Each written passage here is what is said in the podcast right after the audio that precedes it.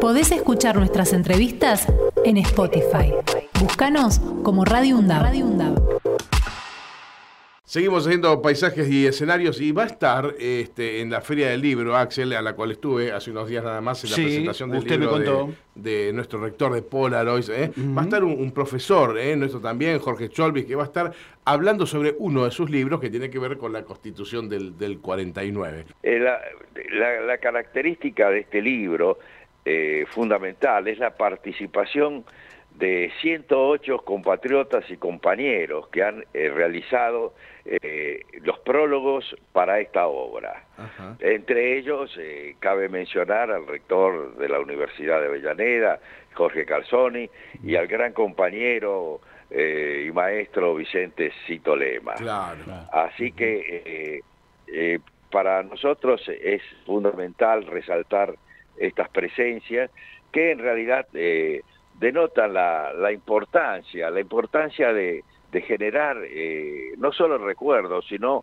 eh, la posibilidad de tener presente a este texto constitucional que fue eh, sancionado con, con todos los recaudos formales y democráticos eh, y que se llegó a la Asamblea Constituyente y lo sanciona el 11 de marzo de 1949 y fue jurada el 16 de marzo. O sea que eh, este- esta es la idea, traer a nuestro tiempo este, este texto como pórtico hacia una nueva constitución. Ajá. Y cuando uno piensa en reformas constitucionales, piensa en, en cuestiones que la propia este, sociedad va exigiendo que se reformen de alguna manera, o que se agreguen, o que se saquen. Eh, ¿cuál, cuál habrá sido la, la- la base eh, ideológica de esa reforma del 49? Bueno, eh, en realidad todas las constituciones son reflejos de los procesos sociopolíticos de los pueblos. Eh, no, no son producto de la elaboración eh, doctrinaria o abstracta de, de algún pensador, no. Esos pensadores están reflejados en los tiempos históricos. Por ello yo vengo sosteniendo la necesidad de, de tener presente esta relación entre los procesos históricos sociales y los textos constitucionales.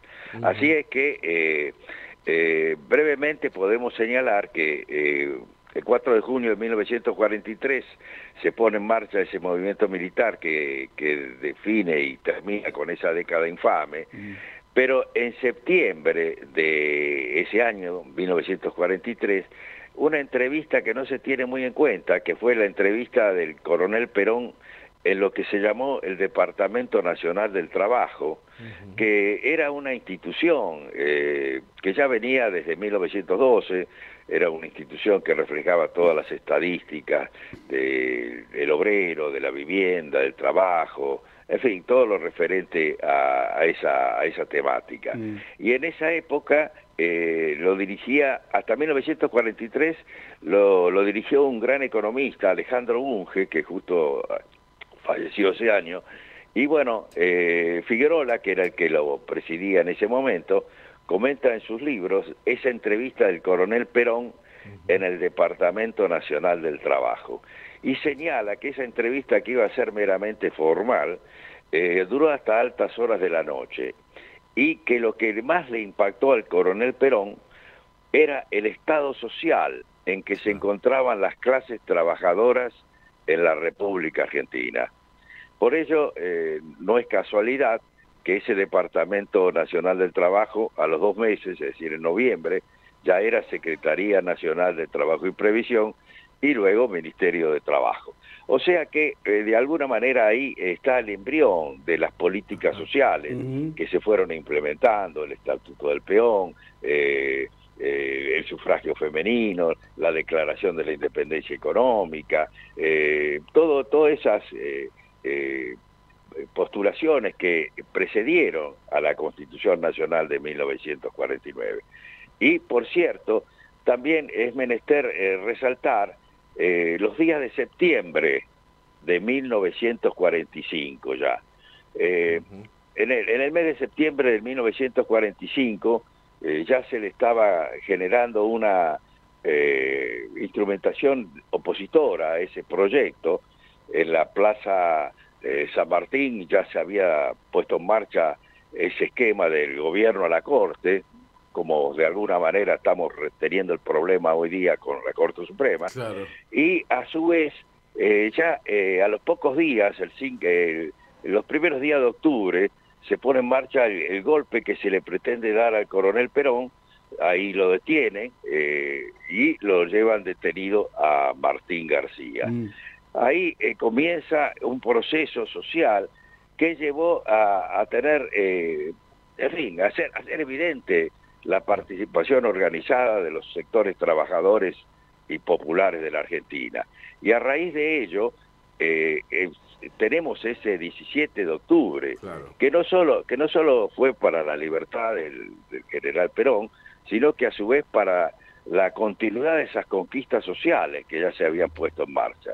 Por ello yo sostengo que el 17 de octubre en realidad fue la primera base en el, en el plano de la Constitución Real que lleva a la sanción de esa Constitución Nacional de 1949, en el marco de un nuevo proyecto político nacional y popular que se ponía en marcha en la Argentina. Por ello, eh, esa, esa constitución refleja las aspiraciones de esos sectores nacionales y populares y por ello llevó a, a la República Argentina en los siete años que rigió a un eh, tiempos económico, social y cultural totalmente distintos. y, precisamos algunos de sus conceptos. Jorge, buen día. Axel Govendi lo saluda. ¿Cómo le va? Hola, ¿qué eh, tal? Este, quería ver si podíamos hacer. Es muy interesante la anécdota de cuenta de Perón, ¿no? Este, tratando de, bueno, de mostrar este impacto que le, causaban, digamos, las cifras y, el estado en que estaban justamente los trabajadores. ¿Qué comparativa puede hacer con respecto a aquella constitución que se gestó justamente ahí donde aparece la génesis un poquito de, lo que fue la constitución del 49 con la del 94, por ejemplo?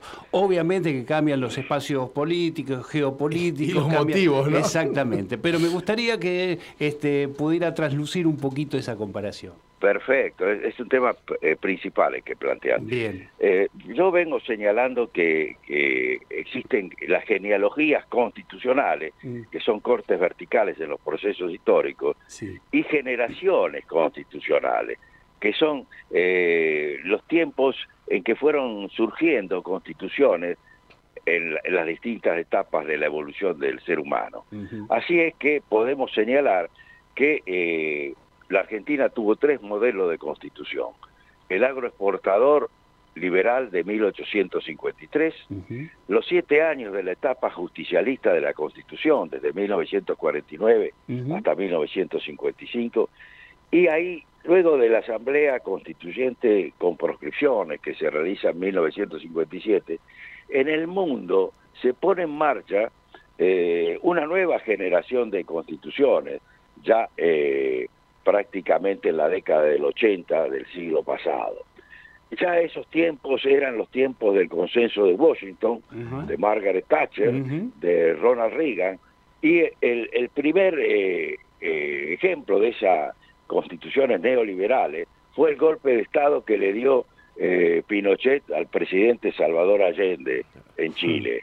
Ahí es donde aparecen los Chicago Boys y estas pretendidas escuelas novedosas de, de von Hayek, von Mises, eh, y todo este, este, este fenómeno que pretende eh, imponer al mercado como la panacea de todas las soluciones políticas y sociales. Así fue que a poco tiempo, en 1991, Colombia, a través de otro proceso muy particular, sanciona una constitución de esta característica. En 1993, Perú que hoy día también Perú está tratando de resolver el tema constitucional. Y en 1994 eh, aparece la, la constitución vigente. Y esta constitución vigente no aparece de casualidad, puesto de que eh, en el año 1987, mm. en nuestro país, eh, luego de ese, intento que tuvo el presidente Alfonsín de realizar una reforma parcial y circunscripta, en realidad en el año 1987 se realizó eh, una reunión sobre privatizaciones. Y ahí en esa reunión de privatizaciones eh, concurrieron una serie de, expertos, entre comillas, eh, extranjeros y oriundos, y el que me parece necesario traer a colación es la presencia de Sir Alan Walters, asesor de Margaret Thatcher, que nos traía la idea de esta, de esta etapa de, del neoliberalismo y del mercado como panacea. O sea que eh, lleva, lleva todo esto, eh, luego del Pacto de Olivos y otra serie de circunstancias que quizás es muy largo desarrollar, al nacimiento de esta constitución. ¿Y qué, cuál, es, cuál es lo relevante y la gran diferencia con la constitución nacional de 1949? En realidad, debemos señalar entonces que la constitución de 1853 instituye los medios e instrumentos para el desarrollo capitalista liberal en ese tiempo donde el capitalismo no había ingresado a su fase eh, monopólica o imperial. Todavía estaba en su faz concurrencial en el cual las, las, empresas o las personas se radicaban, etcétera. Y ponía en marcha ese esquema de desarrollo capitalista liberal. Y por ello, debo traer también a colación un importante libro que tuvo en ese tiempo, como fue el caso del libro las, denominado Las Bases y Punto de Partida para la Organización Política de la Nación, que eh, tiene la firma de Juan Bautista Alberdi. Eh, en realidad hay otro tema que tampoco está debidamente debatido y conocido, que es la importancia de la segunda edición del libro Bases. En esa segunda edición del libro Bases, Alberdi incorpora eh, dos temas que son eh, así para desarrollar en este momento, en estos breves minutos que tenemos. La primera es las advertencias a esa segunda edición eh, firmadas por Juan Bautista Alberdi. Y señala Alberdi que ese libro no debería haberse llamado Bases y Puntos de Partida. No, señala expresamente que ese libro se debería haber llamado Medios, Medios de Libertad, Orden y Desarrollo Económico. ¿Y cuáles eran los medios? Y los medios eran, por cierto, los que sostenía el capitalismo eh, en ese tiempo concurrencial de su estado de desarrollo. Era la igualdad, la seguridad, en fin, la propiedad, que era lo que, lo que eh, proponía para generar un mercado interno de desarrollo económico, eh, suprimir las barreras interiores, etcétera, etcétera. Ahora, también es importante señalar por qué la Constitución argentina, y está bien explicado por Alberdi, en el artículo 37 eh, de su proyecto que incorpora en esta segunda edición, puesto de que eh, Juan María Gutiérrez, en el seno de la Asamblea Constituyente que estaba sancionando en Santa Fe, le dice a Alberdi que incorpore en la segunda edición un proyecto para eh, coadyuvar al debate de los convencionales. Y así fue que Alberdi incorporó un proyecto y me voy a referir al artículo 37 de ese proyecto que es el tema de la reforma constitucional. Y por eso que la Argentina todavía tiene el tema de la reforma constitucional en el artículo 30 hoy día vigente, en la parte dogmática de la Constitución. Y ese artículo de la Constitución del proyecto de Alberdi señalaba precisamente que la reforma de la Constitución puede ser total, total o mm. parcial. Ah, bien. Esta es la cosa. y además, detalle menor. Que además es muy importante la nota que, que el propio Alberdi establece a ese artículo del anteproyecto. Y decía en la nota, coloco a la reforma de la Constitución en la parte dogmática, puesto que la reforma de la Constitución es un medio de orden y de progreso porque evita los cambios violentos. Este aquí que los sectores de la oligarquía, de, los que promueven el, el statu quo, llevaron a que la República Argentina tenga una constitución de 1853 hasta mediados del siglo XX. Y por ello el, el, tema, ahí ingresa el tema de la constitución del año 49. Esta constitución del año 49 en realidad eh, es el gran, eh, eh, la gran modificación de ese esquema demoliberal de 1853.